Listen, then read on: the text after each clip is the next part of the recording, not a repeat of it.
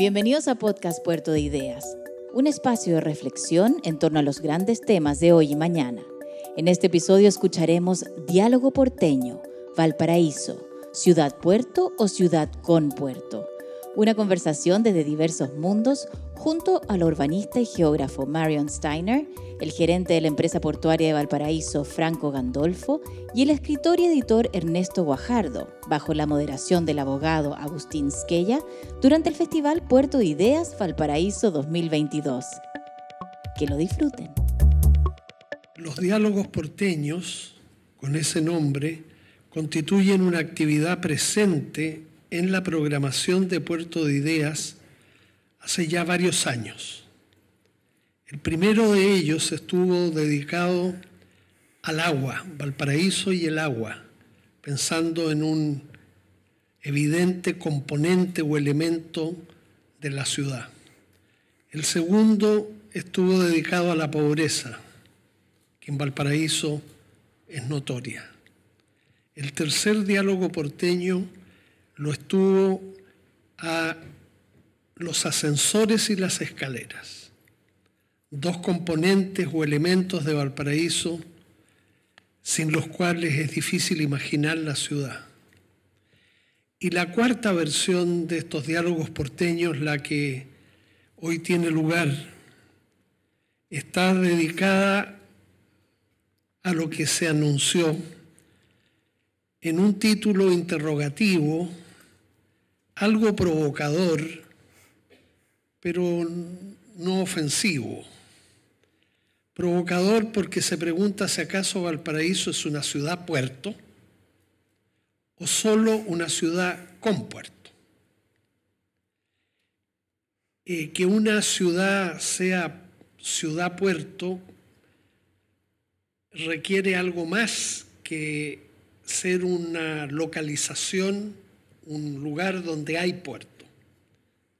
Se necesita una articulación entre lo que es la ciudad misma y el puerto. Una ciudad con puerto, bueno, es simplemente una ciudad en la que hay puerto, pero en la que uno echa de menos una suficiente articulación entre una y otra. Valparaíso, entonces, esa es la pregunta, ha conseguido o está en vías de conseguirlo ser una ciudad-puerto en el sentido cabal de la palabra, en donde haya una suerte de integración permanente, estable y fructífera entre la ciudad habitada, que es lo primero, ¿cierto?, y la actividad portuaria, o somos solo estancadamente una ciudad que tiene puerto, pero que se halla de alguna manera desvinculada de él crecientemente. Para conversar sobre este tema, como se anunció, contamos con la presencia de tres destacados panelistas. Mi papel en esta actividad es solo la de un moderador, no tendrán que tolerarme como panelista. Bueno, eh, parto por Marion Steiner. Ella es doctora, geógrafa cultural, especializada en interpretación del patrimonio industrial desde una perspectiva global. Es licenciada por la Universidad de Humboldt University en Berlín y tiene un doctorado en patrimonio urbano por una universidad alemana. Ha participado Marion en dos candidaturas al premio al Patrimonio Mundial de UNESCO, o sea, sabe bien de qué se trata cuando uno postula a ser parte del patrimonio mundial, como fue el caso de Valparaíso. En el caso de ella, relativo a antiguas regiones mineras de Francia y Alemania.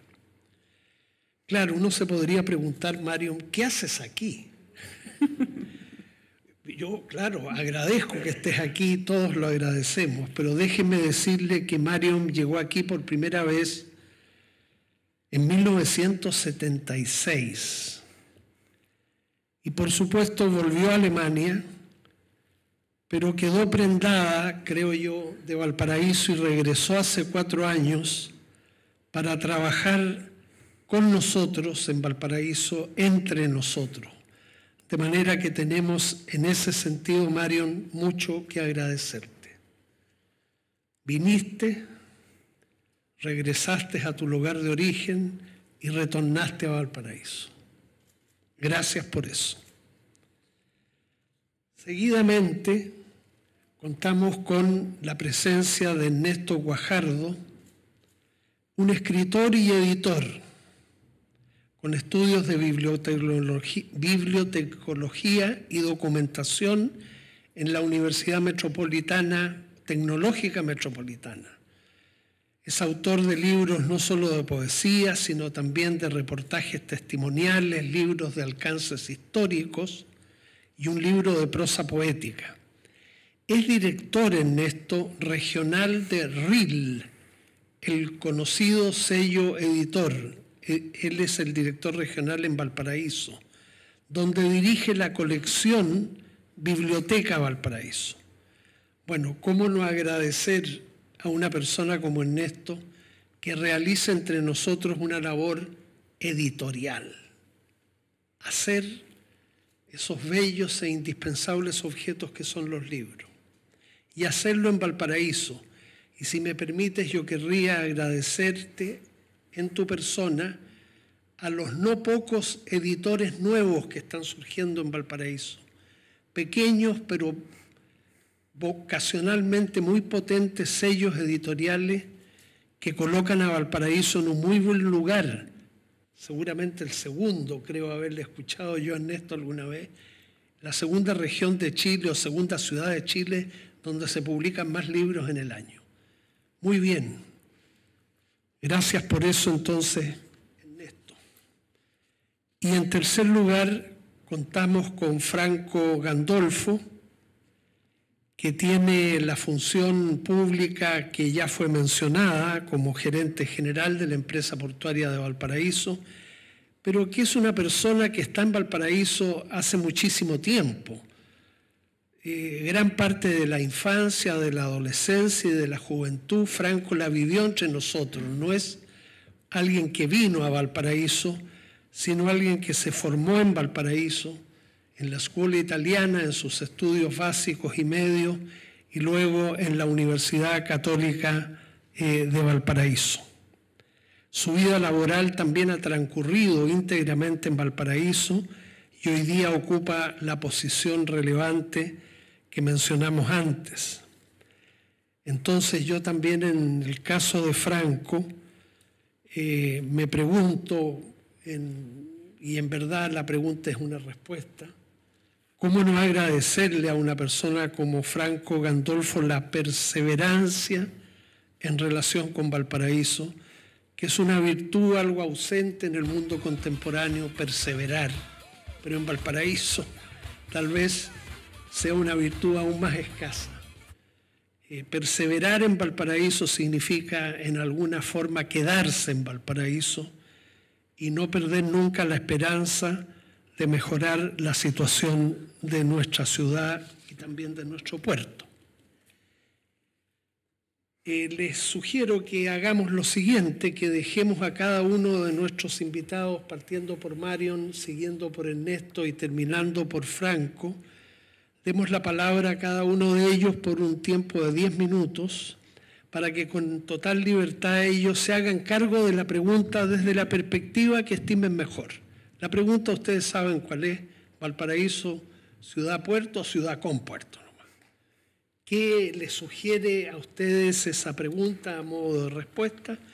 Y luego de estos diez minutos a cargo de cada uno de ellos, eh, pues pasaremos a una conversación, dejando para el final la posibilidad de que pudiera surgir alguna pregunta de ustedes para alguno de ellos que son realmente las voces invitadas a este diálogo porteño. Mi papel es moderar, espero hacerlo de la manera más ágil posible, pero son ellos a quienes hay que escuchar. Mario, te dejamos entonces con la palabra. Eh, muchas gracias Agustín por la linda eh, introducción y los agradecimientos que, em, que esté aquí por un compromiso que tengo muy profundo con Valparaíso, por la razón que sea, un poco inexplicable hasta para mí mismo, quizás. Pero pasa que eh, en una época, en el 96, pasé por primera vez eh, por aquí caminando. En ese momento aún no existía el acceso sur, no existía ese tubo horrible que es el em, camino de la pólvora, desde el cual uno no puede ni siquiera bajar por la cuesta Balmaceda.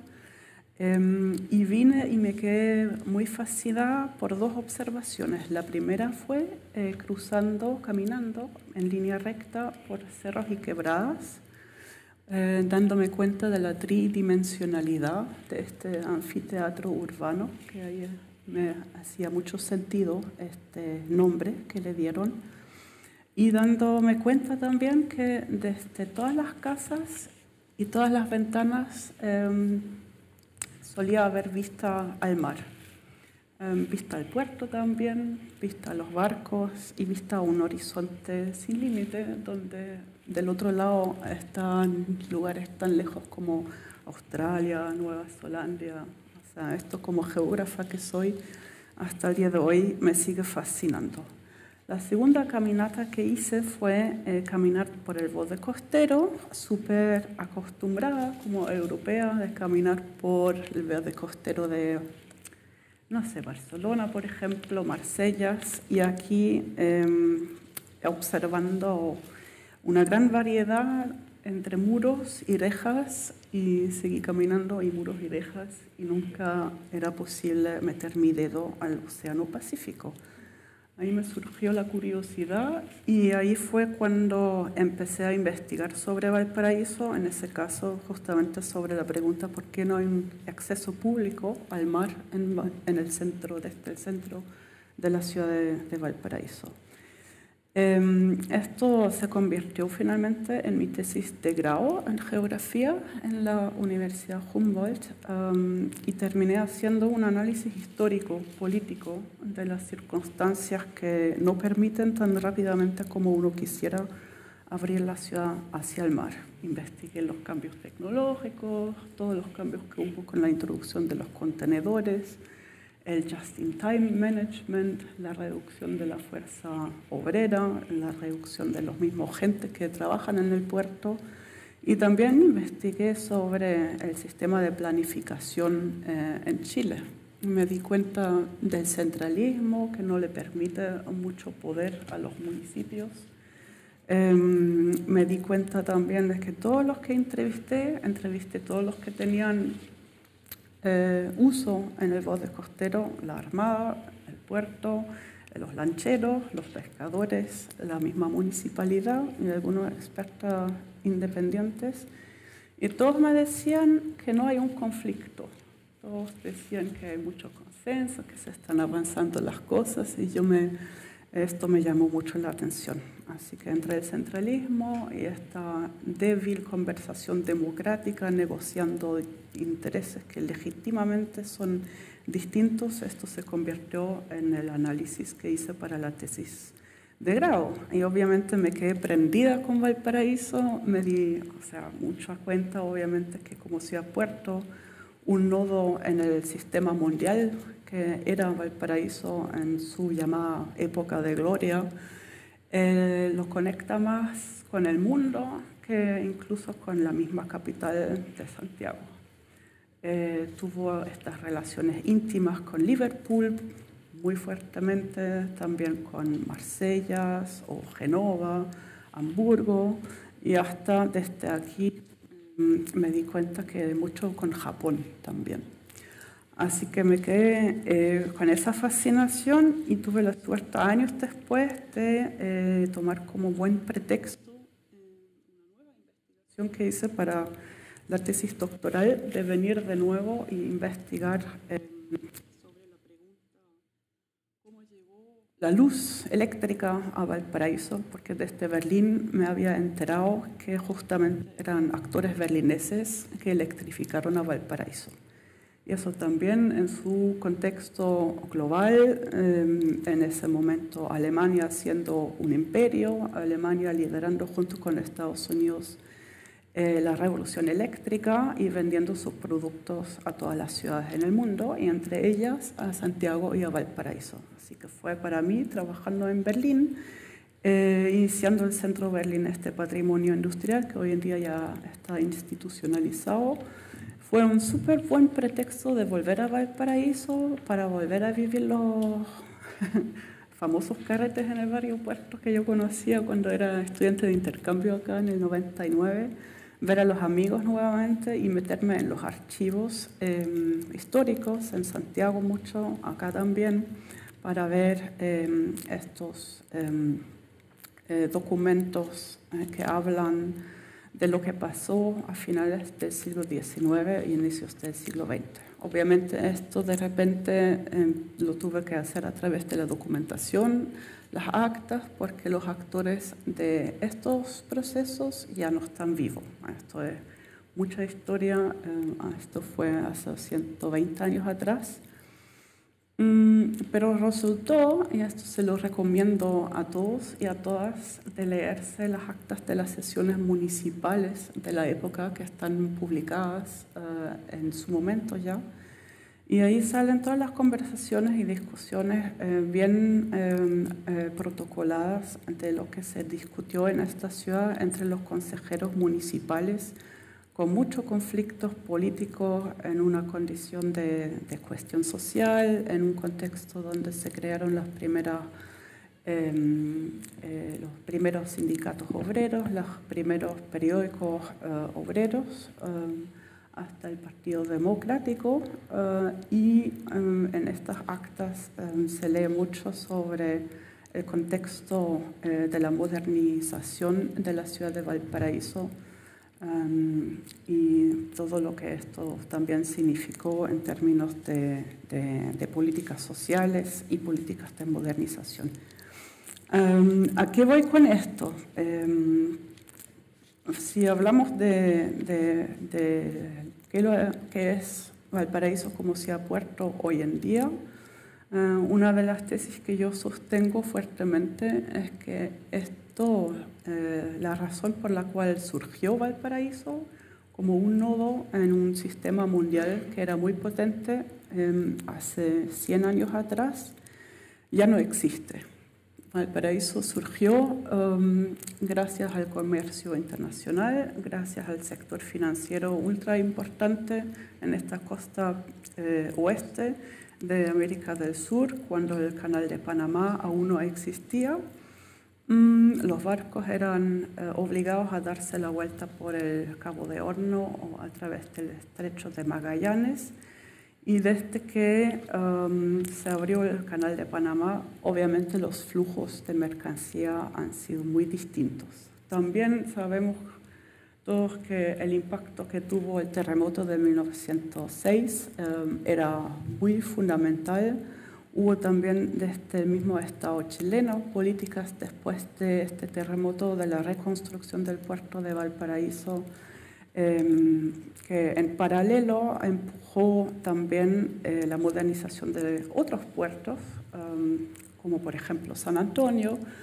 Se terminó a construir, si me acuerdo bien, em, primero el ferrocarril que conectaba San Antonio con eh, Santiago antes de ni siquiera iniciar la reconstrucción del puerto que se licitó en 1912. Así que ahí también hay unos factores internos nacionales muy importantes em, que hacen que Valparaíso perdió em, mucho poder en su posición frente a otros puertos y perdió también eh, la primacia en comparación con, con Santiago. Así que con esta conclusión yo estoy muy convencida de que esto, lo que eran los tiempos gloriosos de Valparaíso, primero no va a volver a suceder y segundo ni siquiera han sido tiempos gloriosos tampoco, si nos damos cuenta de todos los debates y los conflictos y las luchas sociales de la época.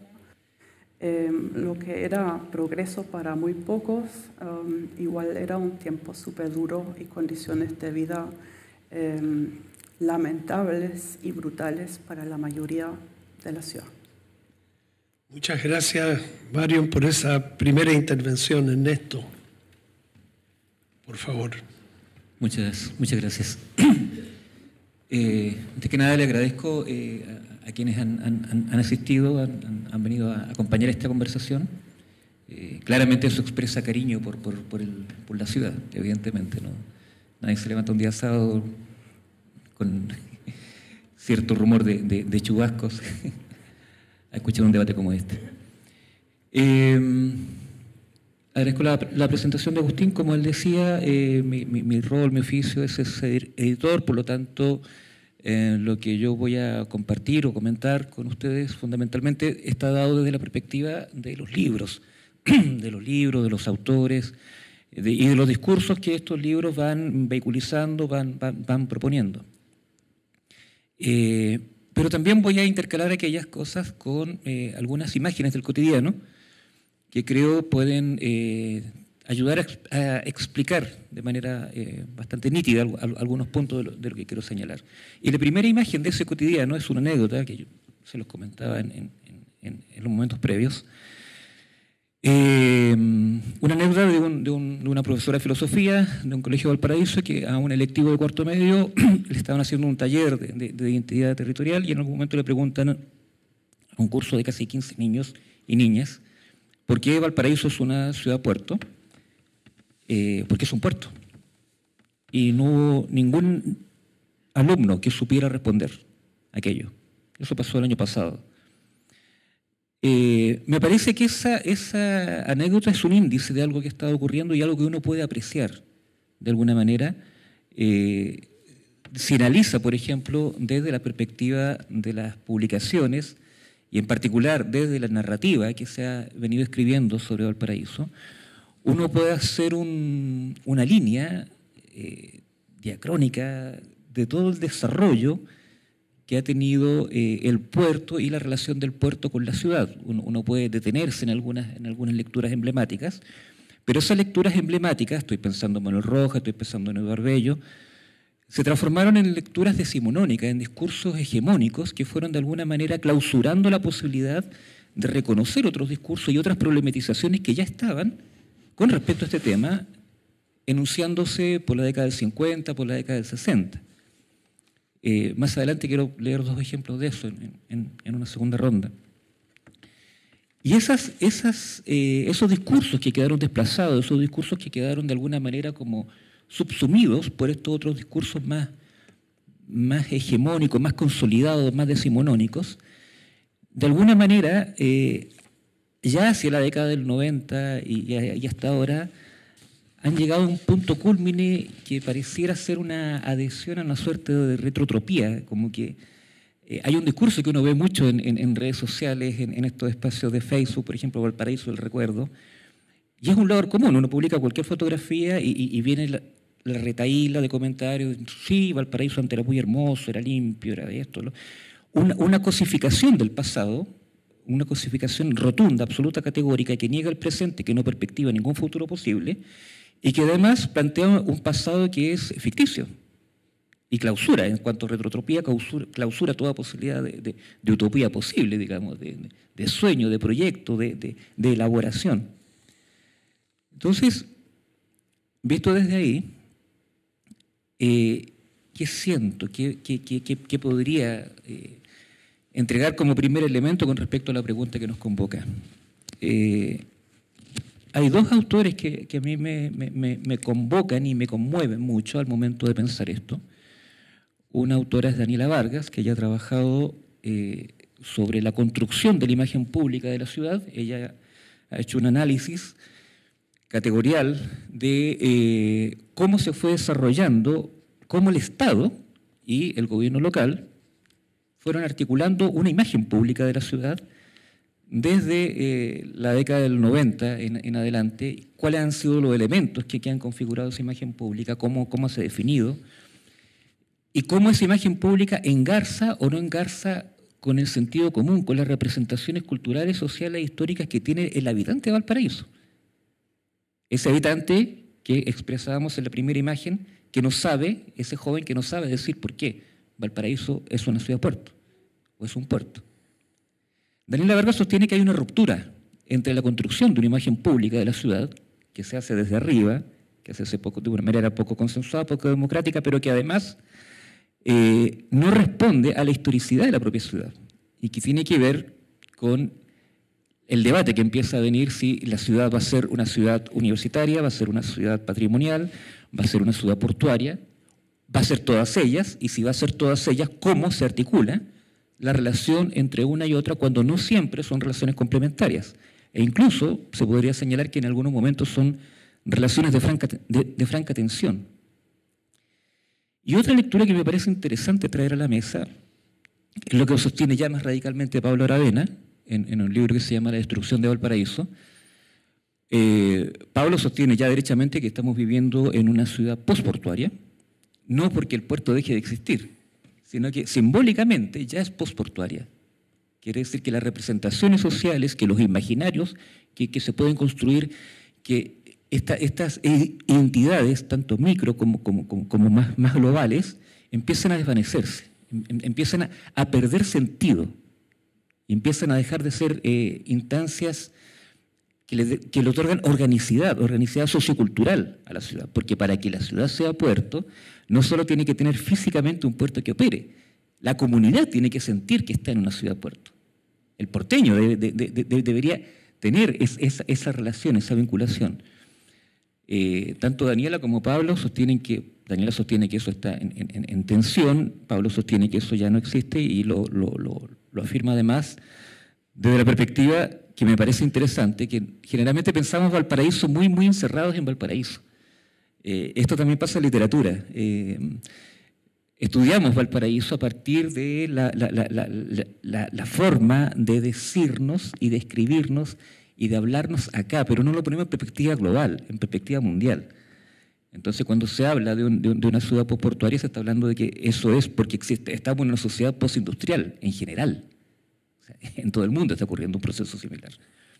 Entonces, y en ese sentido, claro, eh, eh, concuerdo con, un punto de lo que decía Mario, ¿no? o sea, aquí existe un proceso que, pasa por encima de lo que es Valparaíso, digamos, y los anhelos y lo, que uno quisiera eh, decir, digamos, y resitúa también al país en, lo que es la situación del país, es la División Internacional del Trabajo, digamos, no, no, no, nos ubica en dónde estamos realmente, qué es lo que somos, más allá de, de los imaginarios construidos.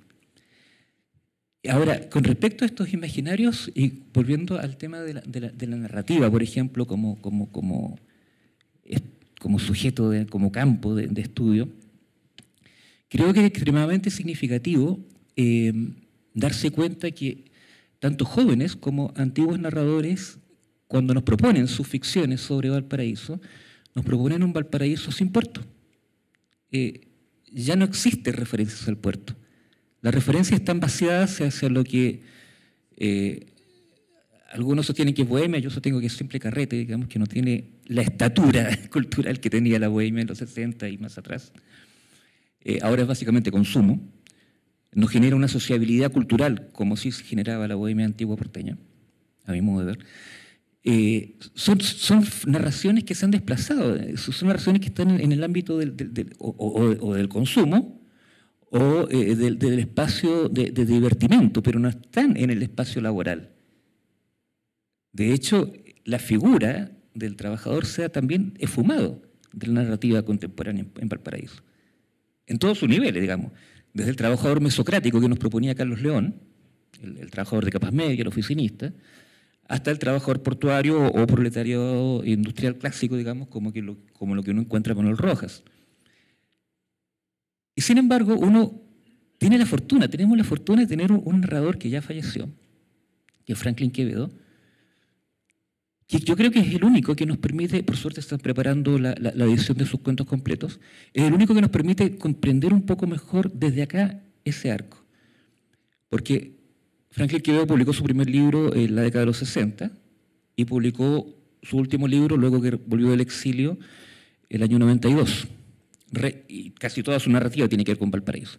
Entonces, el único escritor que ha logrado en su obra poner un arco bastante amplio como para describir el Valparaíso con puerto industrial antiguo, clásico, digamos, a el último fragmento del puerto que alcanzó a conocer ya del puerto industrializado, eh, automatizado, digamos, donde ya se desaparece este núcleo fuerte que había de clase trabajadora y que irradiaba hacia el entorno inmediato, hacia lo que es la, la Sotomayor, Echaurren, y generaba una dinámica socioeconómica y sociocultural que caracterizó durante mucho tiempo esa zona y que generó también muchas referencias culturales en la pintura, en, la narrativa, en, el cine también. Eh, y Franklin Quevedo de alguna manera describe, sin pretender hacerlo, él es narrador, eh, describe de, cómo, esta dinámica sociocultural que, tenía el puerto, o que tuvo el puerto durante todo el siglo XX, empieza a, fumarse, empieza a, a, desvanecerse. Yo creo que esas lecturas son interesantes por cuanto nos llevan la pregunta al, a otro espacio, a un espacio más social, si se quiere, más cultural, pero al espacio de la comunidad, al espacio de cómo nosotros nos sentimos o, reconocemos o nos vinculamos con lo que comprendemos como, como puerto. Eso creo. Muchas gracias, Ernesto, por tus apreciaciones interesantes, novedosas. Franco, ¿qué hacemos? ¿Somos ciudad-puerto o ciudad con puerto? Tú sabes de esto. A ver, primero me toca la parte difícil porque lo, he tenido que escuchar a ambos antes. Entonces es difícil porque me desarman un poco lo que había estructurado. Primero, bueno, agradecer eh, que, se me invite a este espacio, eh, a la Fundación Puerto de Idea, a Agustín, que nos considera. Eh, y es difícil la pregunta, ¿ciudad puerto o ciudad con puerto? Primero, indicar que, yo creo que, y la, visión que yo les voy a dar, es una visión que tiene dos perspectivas. Primero, esta del perseverar, ¿ah? que tú planteabas, de uno, haberme criado, nacido y estudiado acá en Valparaíso, y por otro lado, una cosa eh, que tiene que ver con una oportunidad que, que ha significado quedarse en Valparaíso, porque no todo el mundo tiene la oportunidad de quedarse en Valparaíso, eh, seguir trabajando y después desde esta responsabilidad que me toca hoy día, ya desde el punto de vista laboral, que tiene que ver con, eh, desde la actividad portuaria, trabajar en Valparaíso, desarrollar vida en Valparaíso, en una ciudad como la tenemos hoy día, por supuesto.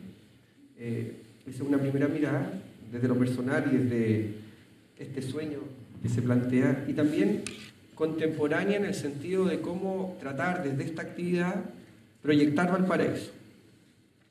Eh, primero, debo decir que la actividad portuaria en Valparaíso efectivamente hoy día es una actividad vigente.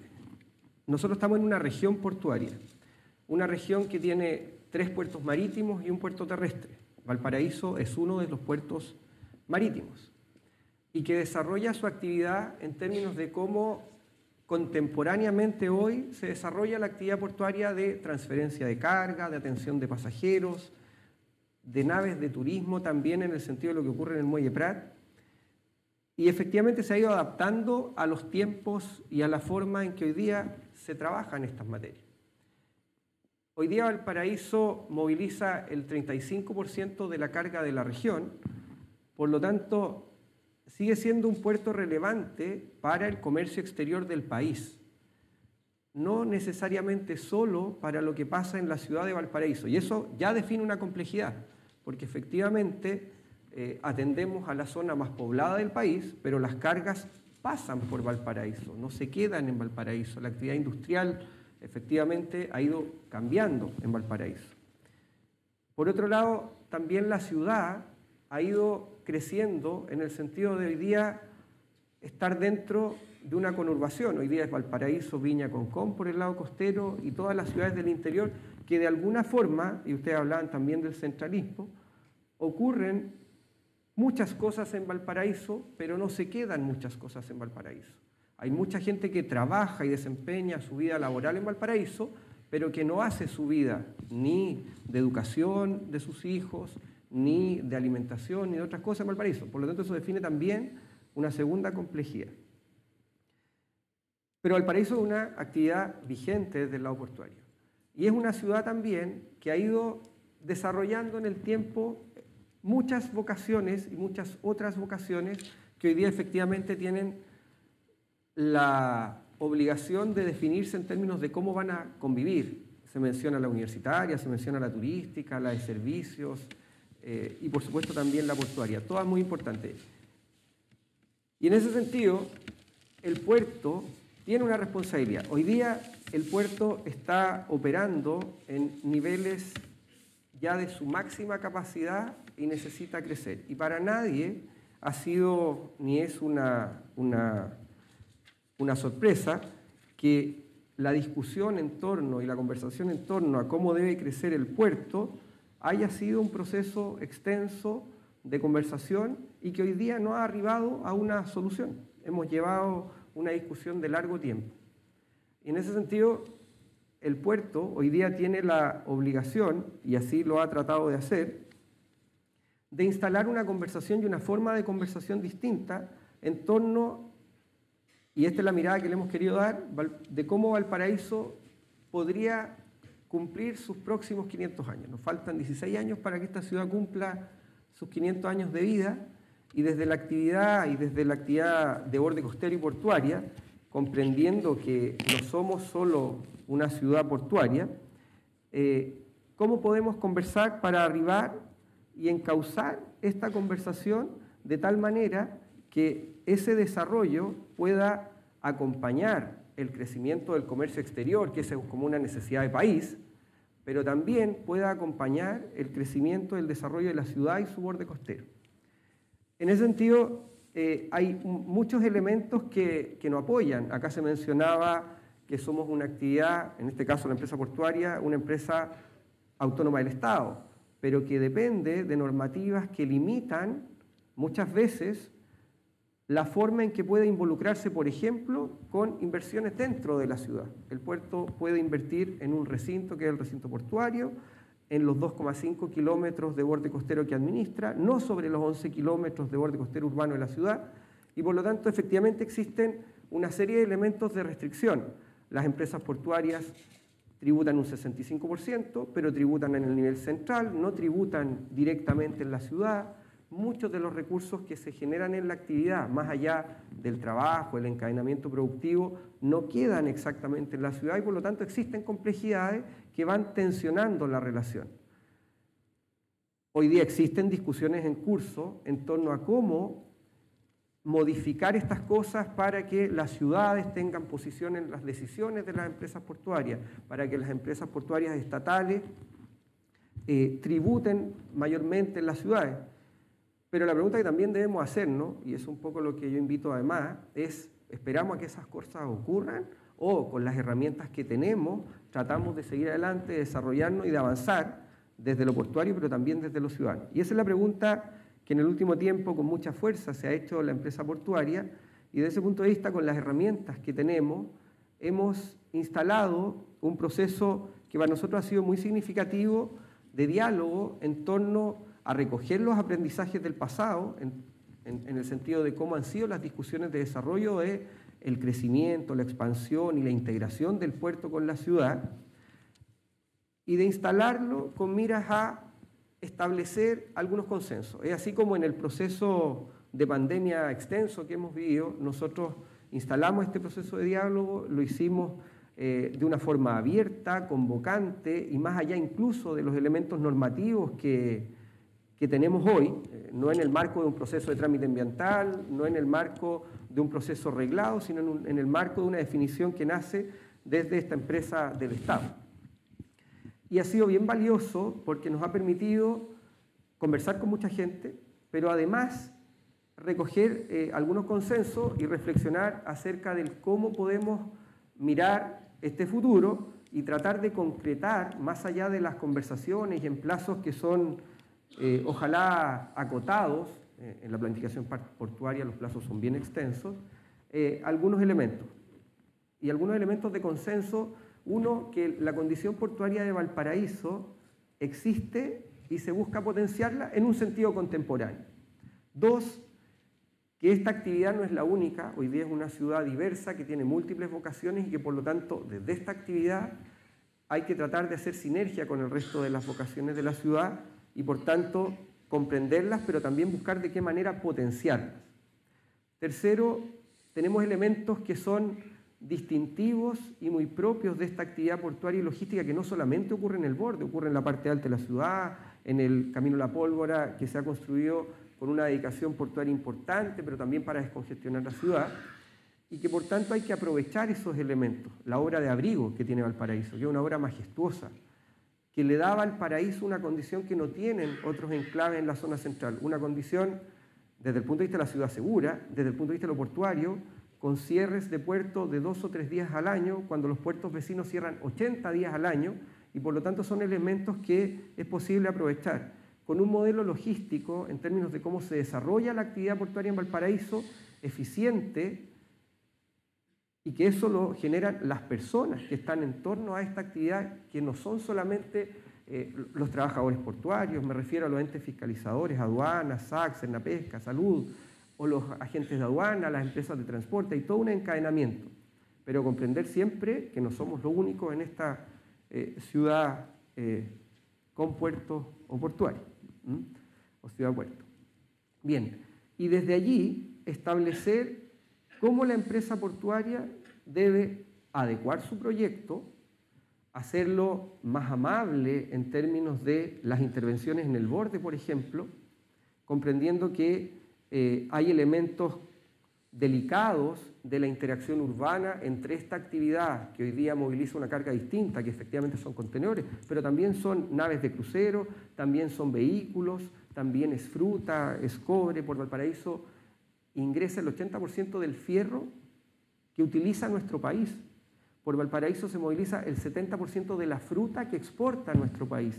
Entonces, ¿cómo hacer sinergia con estos elementos? Por Valparaíso se moviliza el 60% de las naves de pasajeros en una vocación que a la ciudad le interesa mucho potenciar, como es el turismo de crucero, etc. Entonces, ¿en qué está hoy día este proceso? Está en, a través de una adecuación a la mirada sobre el proyecto de desarrollo portuario que permita a Valparaíso duplicar su capacidad en transferencia de carga, a través de generar una mirada del borde costero que no esté solo limitada a los 2 kilómetros o 2,5 kilómetros que administra la empresa portuaria, sino a los 11 kilómetros de borde costero y la potencialidad que tiene ese borde costero. Mario lo decía, caminar por el borde y no acceder al mar. Bueno, pero ¿cómo queremos en términos contemporáneos hacer eso? ¿Dónde se puede hacer? ¿Dónde hay otras formas de contemplar el mar o de admirar la actividad portuaria, que también tiene un sentido o puede tener un sentido eh, turístico o de otros tipos. Entonces, adecuar estas ideas de desarrollo portuario para que la ciudad se beneficie de mejor forma, hay elementos que eh, se discutirán y podrán nacer desde estas conversaciones, como por ejemplo, cómo podrían establecerse nuevos contratos de relación entre el mundo portuario y los privados que van a desarrollar estas iniciativas que de mejor forma se vinculen con las ciudades, etc. Cómo desarrollar un proyecto que también incorpore, por ejemplo, algo que ha sido un anhelo para Valparaíso y un desafío también, infraestructura específica para atender naves de crucero. Hoy día lo estamos estudiando de una forma distinta en el marco de un proceso diferente de ampliación portuaria.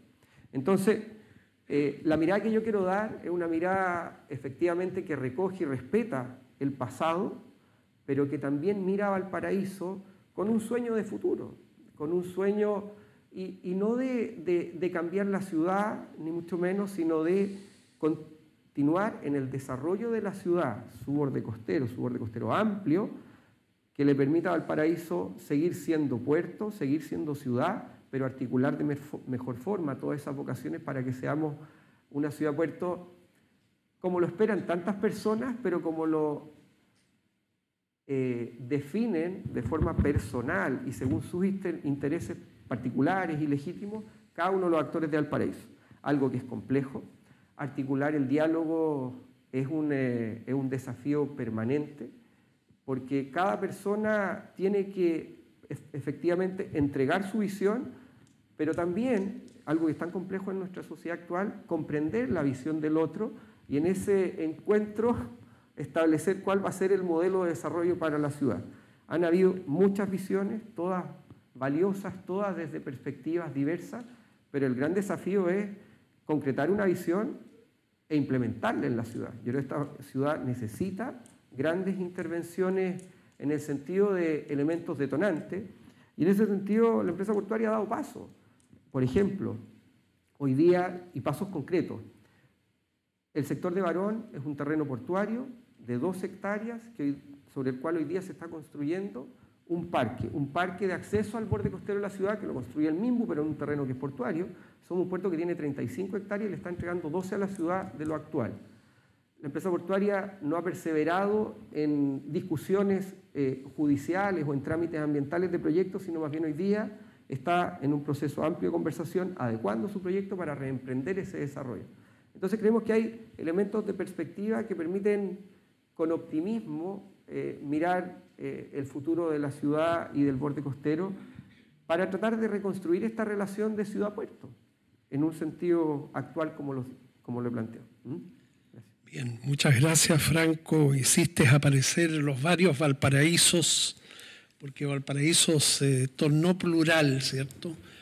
Valparaíso, ciudad habitada, que es lo más importante, donde viven algunos centenares de miles de porteños ciudad puerto, ciudad turística, ciudad patrimonial, ciudad universitaria.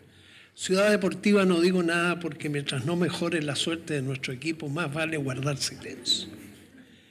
Pero de paso, y ya les voy a ofrecer la palabra al tiro a ustedes mismos, eh,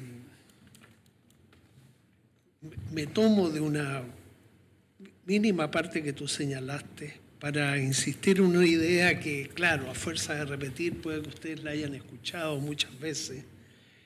Creo que tenemos que desenamorarnos de Valparaíso y empezar a amar a Valparaíso. Parece una contradicción, ¿no? Dejar de estar enamorados de Valparaíso, pero empezar a amarlo. Sí, porque el enamoramiento, por lo menos las personas mayores creemos que es la fase patológica del amor. Menos mal que es breve. Bueno, pero muchas veces, incluso nosotros cuatro cuando nos hemos juntado, eh, solemos decir, o yo suelo decir, que todos decimos amar Valparaíso, pero lo que ocurre, como creo que Franco subrayó, que cada cual parece enamorado de su particular visión de la ciudad, cuando no de sus particulares intereses en relación con la ciudad porque es una palabra que solemos eludir, ¿no? Creemos que nuestras discrepancias son de ideas, de proyectos, de sueños, de valores, y muchas veces, salgámonos de Valparaíso, las diferencias son de intereses, y más vale que las asumamos como tales porque no hay que avergonzarse de las diferencias de intereses, sino asumirlas y hacer negociaciones para que cada cual ceda lo que tenga que ceder respectivamente. Pero Ustedes intervinieron, cada cual desde su perspectiva, muy rica, y me gustaría invitarlos así, la intervención de otro de ustedes tres. Les sugiere una pregunta que se hagan entre ustedes o alguna acotación que se hagan entre ustedes. Antes de yo, tengo algunas preguntas que hacer, pero prefiero que si ustedes tienen alguna pregunta a propósito de la intervención de otro de los panelistas, la haga, se la haga, o alguna discrepancia también. Porque no hay que temer a las discrepancias. Por favor, Mario, Ernesto. Ya, yo tengo tres puntos que, tengo muchos puntos apuntados, pero como quizás tres que me gustaron eh, de lo que dijeron los colegas. Em, me gustó el punto em, sobre el patrimonio vivo eh, del puerto y esa idea que encuentro muy bonita de que se deberían crear más lugares, miradores, donde se podría observar, apreciar desde más cerca eh, y con más información también eh, necesaria para entender lo que pasa en estos procesos complejos de carga, descarga. por ejemplo, yo vengo de aprender los porcentajes de las aquí de las frutas, del cobre, lo encuentro súper fascinante eh, saber eso. Porque nuevamente lo que es Valparaíso como idea o como hecho fundador de ser un punto de repartido em, de varias cargas em, y ahí sigue haciéndose esa misma actividad, tiene mucho interés.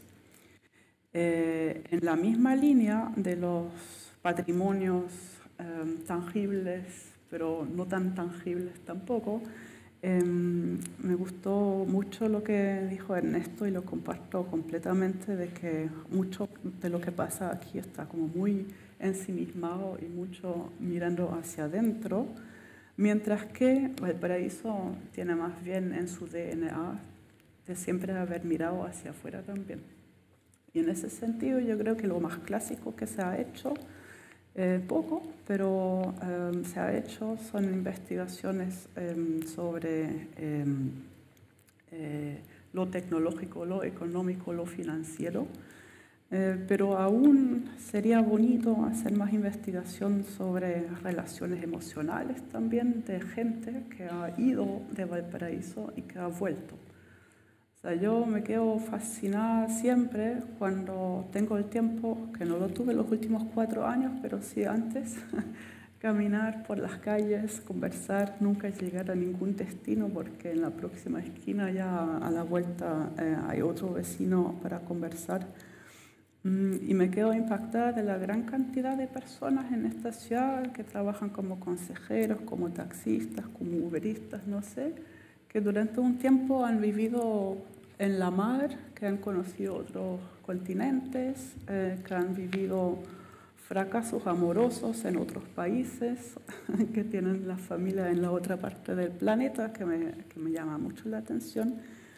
Em, para no hablar de esas antiguas historias que seguramente siguen existiendo también, eh, de lo que siempre ha sido típico también de la em, ciudades puerto de, mientras que los hombres están en el mar, las mujeres están en, el, en la tierra, la historia de la prostitución en Valparaíso, como en todas las ciudades puerto del mundo, yo creo que es un tema espectacular. Hay mucho material en las actas de las sesiones municipales.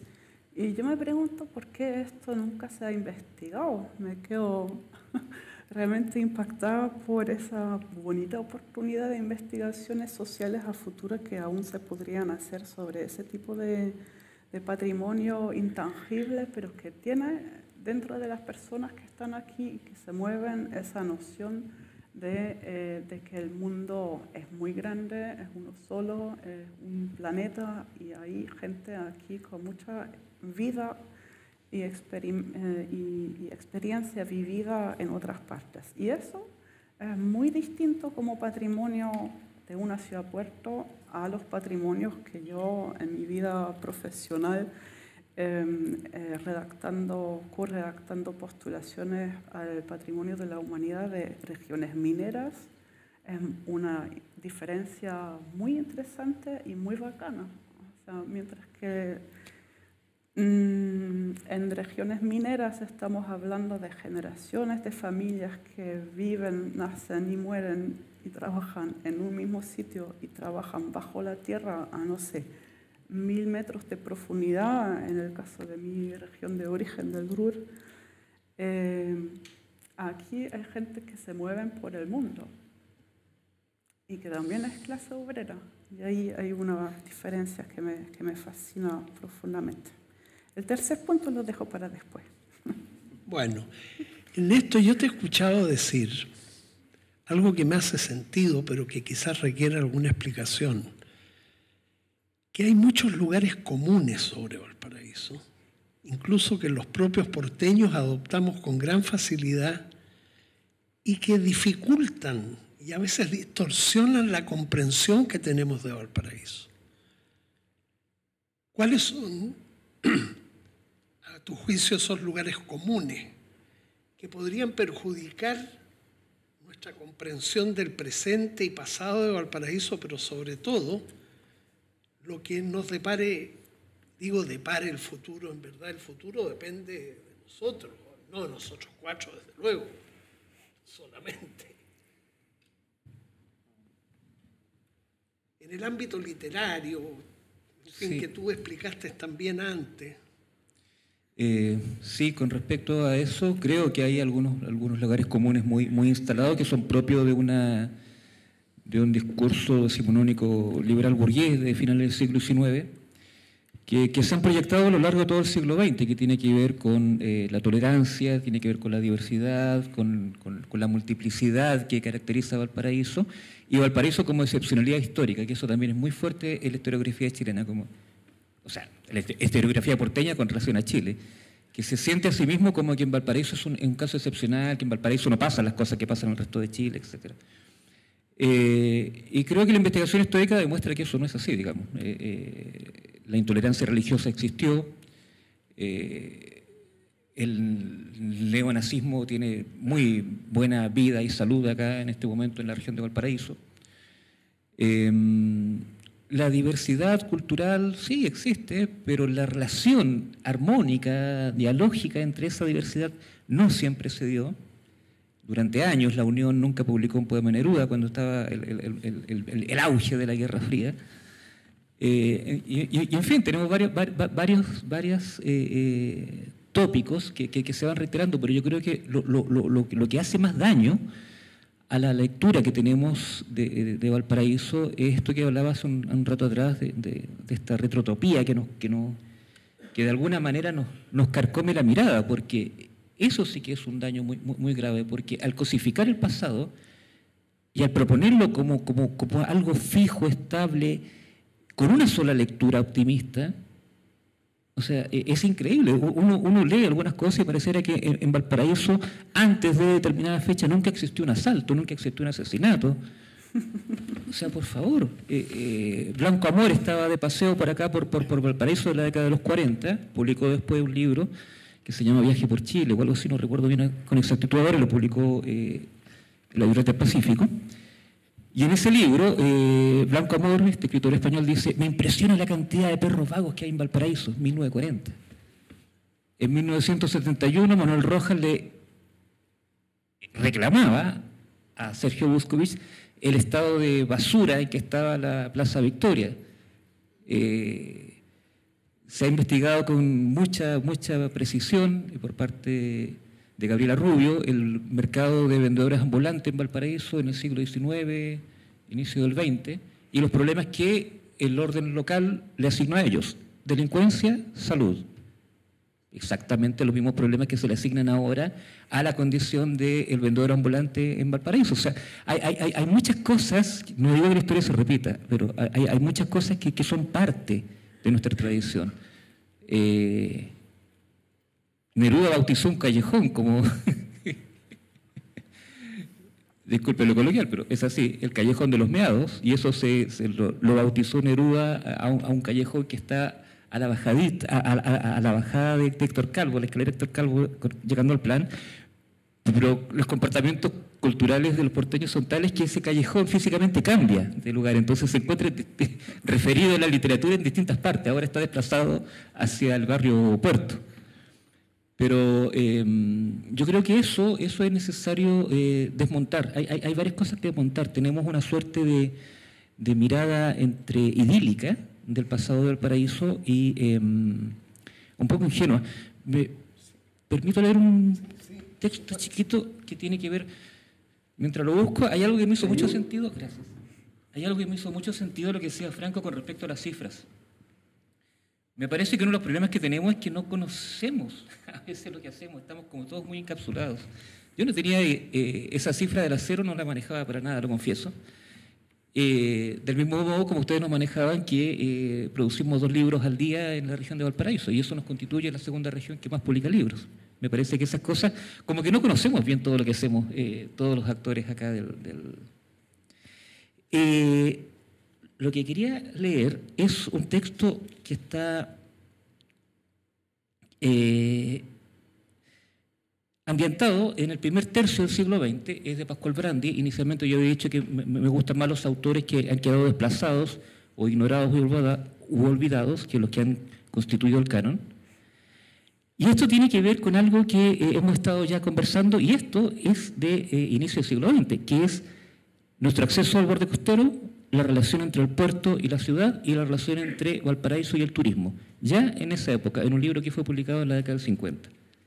Dice, de esos antiguos farellones del malecón, contra los cuales estrellaban los violentos temporales de junio, de esa vieja bahía porteña, bordeada por una tosca barandilla de rieles y erizada de postes y pescantes, apenas se queda un vago recuerdo en los que esos parajes, en los que en esos parajes aprendimos a amar el alma del puerto.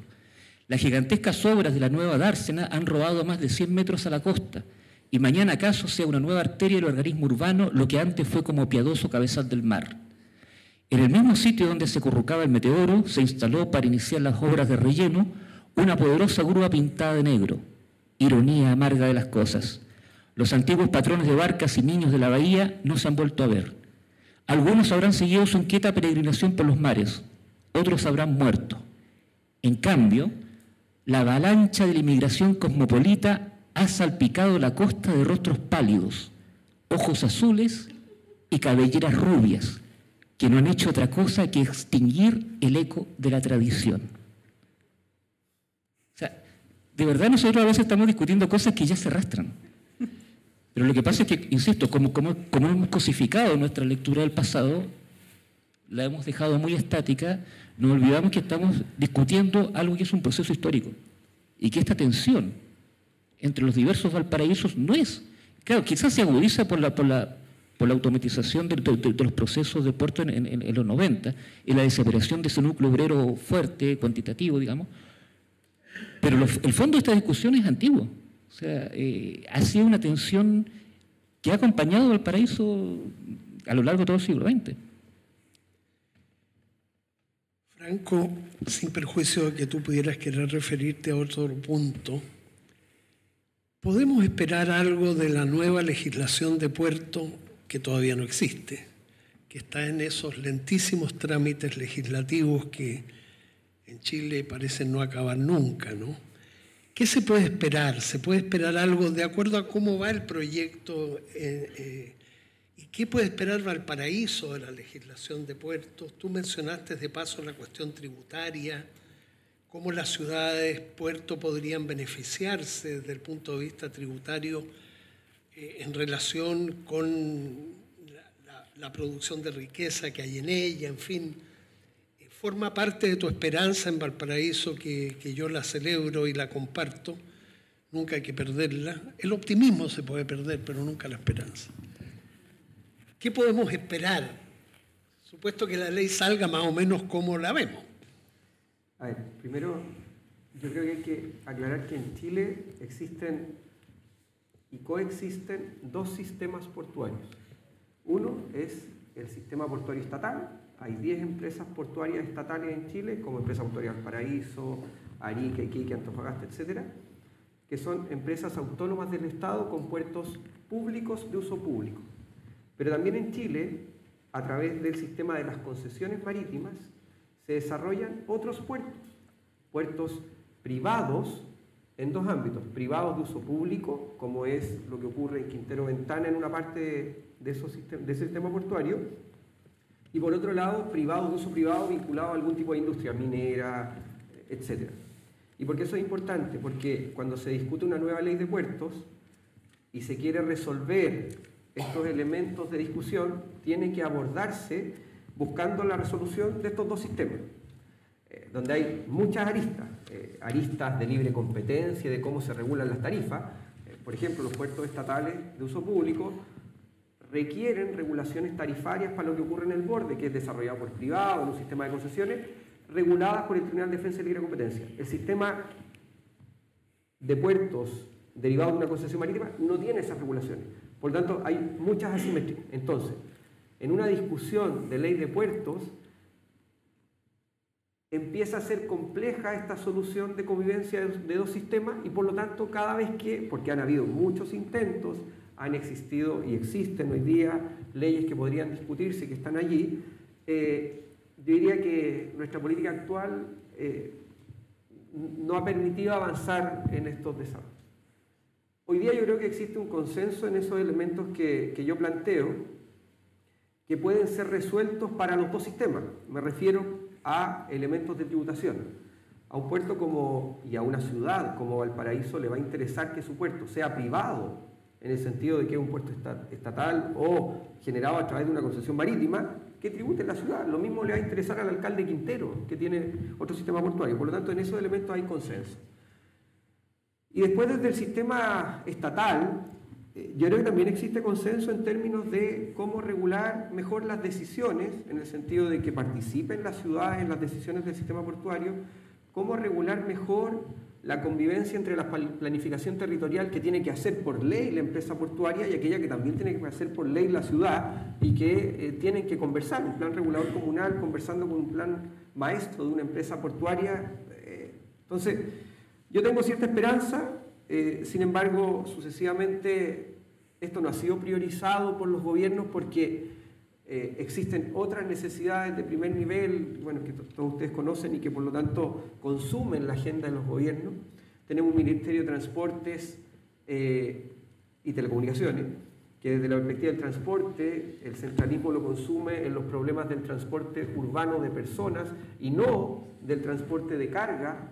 Hoy día el 96% de lo que nosotros ingresamos o sacamos de nuestro país se mueve por vía marítima pero no se le da esa relevancia. Entonces, no tengo la esperanza de que salga algo como esto rápido, si bien existen los consensos.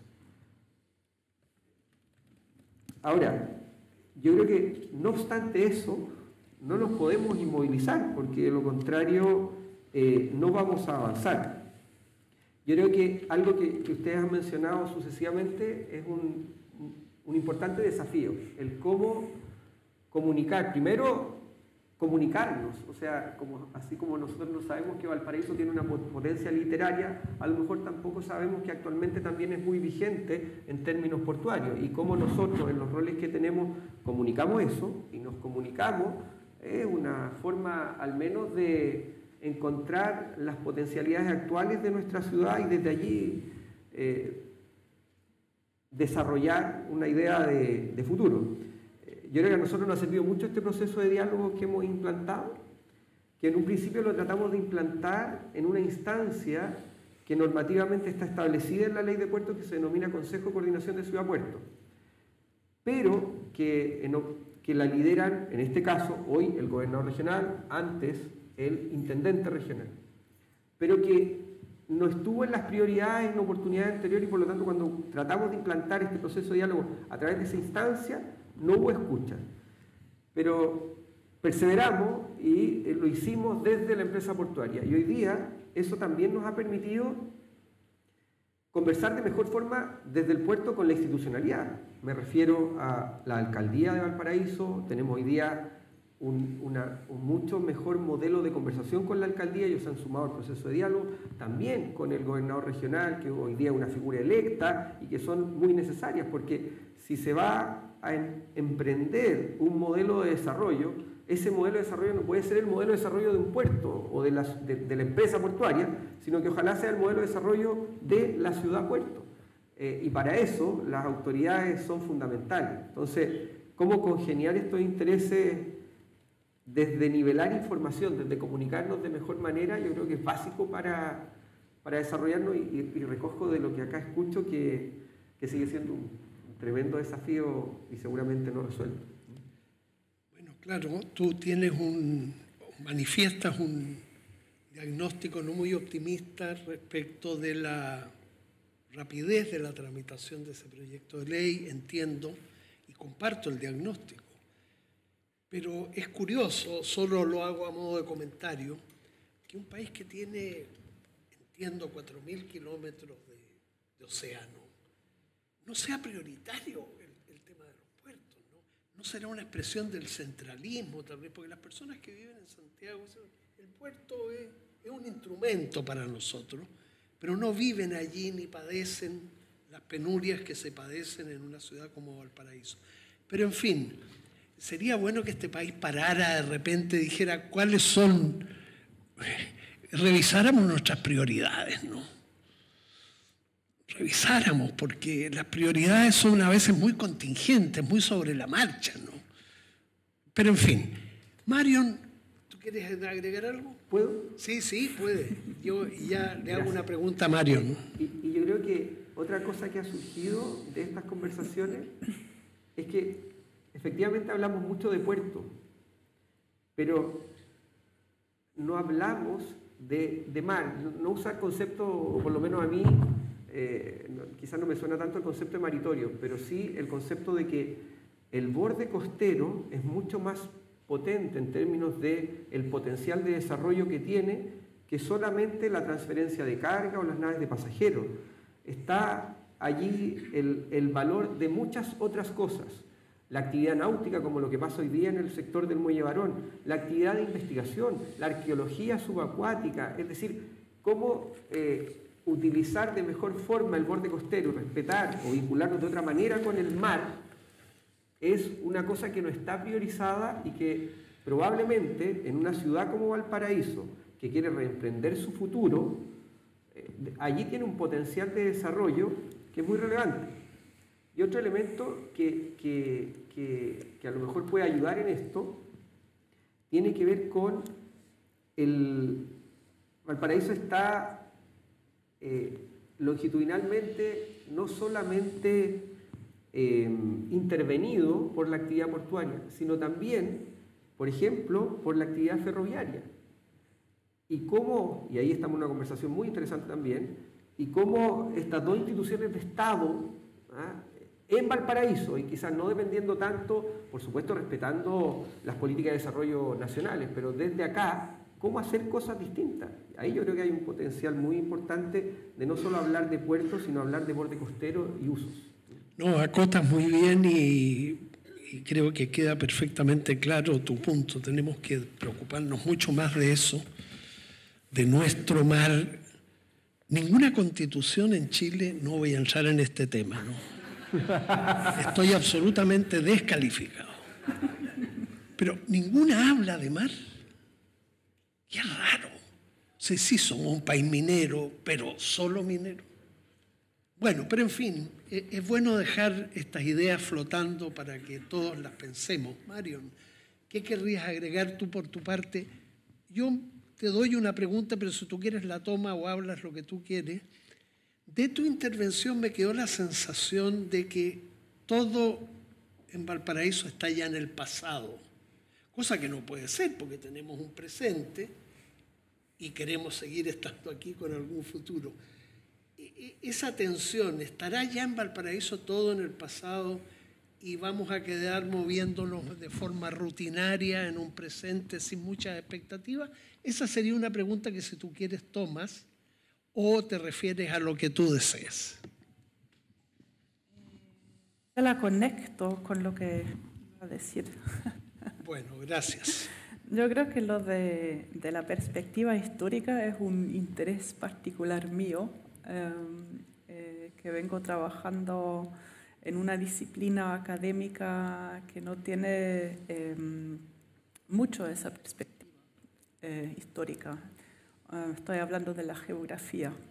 Y yo creo que desde un punto de vista más bien fenomenológico, uh, si estamos mirando geográficamente los espacios, eh, la parte histórica siempre es como fundamental para poder observar los procesos que han ido sucediendo en lo que hoy conocemos como paisaje, sea urbano, sea rural, y a través de ello también entender las relaciones conflictuosas que hay por detrás eh, de la construcción del territorio tal como lo vemos hoy.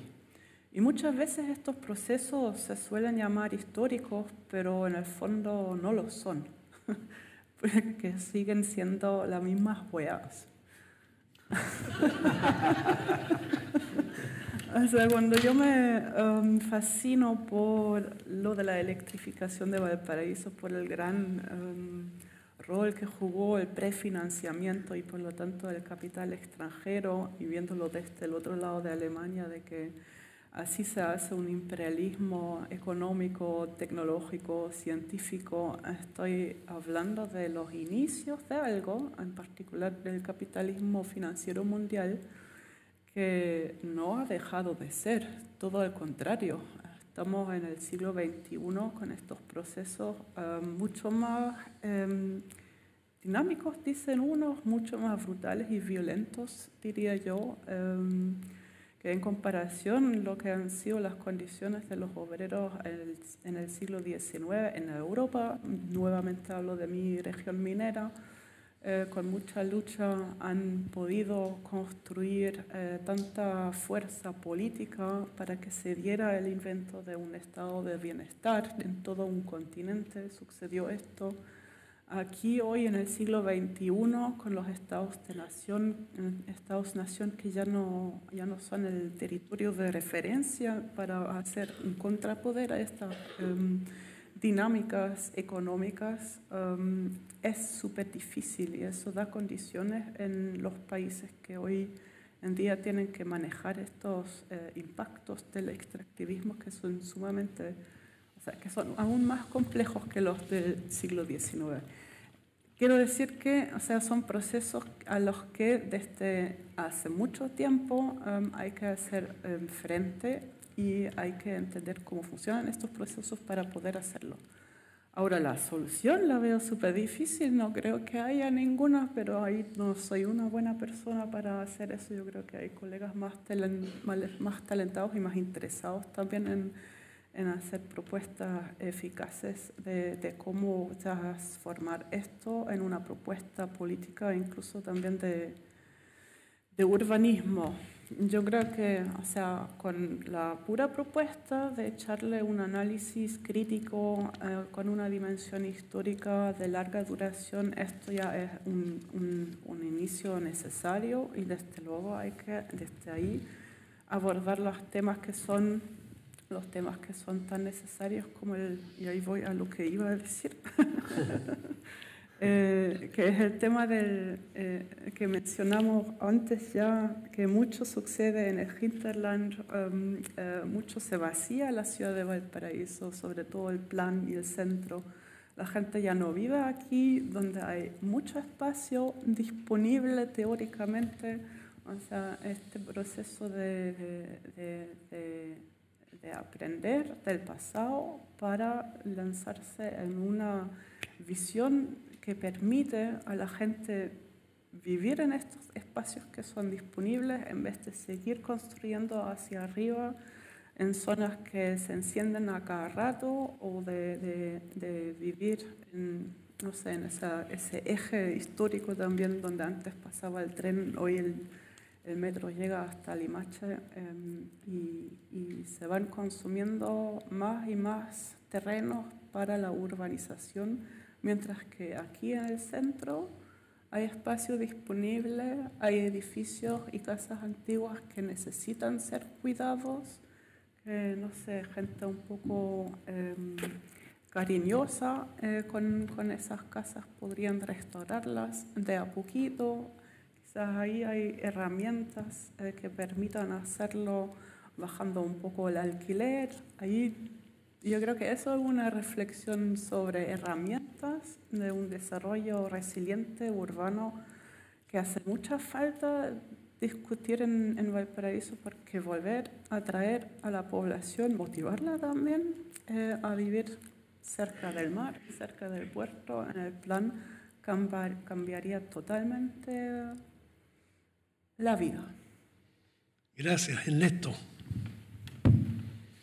Eh, quería comentar algo que, ha, sugerido eh, Marion y, recoger un concepto también que, propuso Franco. Eh, esta discusión no es técnica. La discusión por el futuro o de cómo se articulan los distintos Valparaíso, el patrimonial, el, universitario, el portuario, etc., es una discusión política la construcción de la, administración es, una discusión política. Y en cuanto a discusión política, es una discusión también ideológica. Cuando Agustín decía que no había que tener miedo a, ocupar la palabra intereses en este tipo de discusiones, yo también sumaría la palabra política y la palabra ideología. O sea, porque empezamos a hablar como, un abstracto, como que no, aquí pasan cosas y después vamos a conversar y vamos a ver distintas formas de dialogar. No es así. O sea, está en esos debates. Por eso, por ejemplo, hay un, choque entre la dimensión privada y la dimensión pública de, la empresa portuaria, porque hay como visiones también que están operando ahí. Eso, eso, eso es real.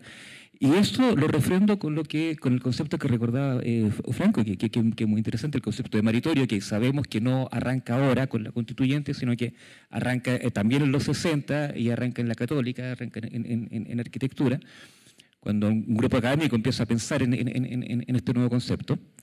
Eh, y cuando se discutía el concepto de maritorio, a mí me da mucha risa en redes sociales porque más de alguno lo asoció a determinada propuesta, entonces se le tiñó con un color el concepto de maritorio, aun cuando a nivel ciudad el concepto de maritorio era apoyado transversalmente por todas las instituciones, incluyendo la Armada.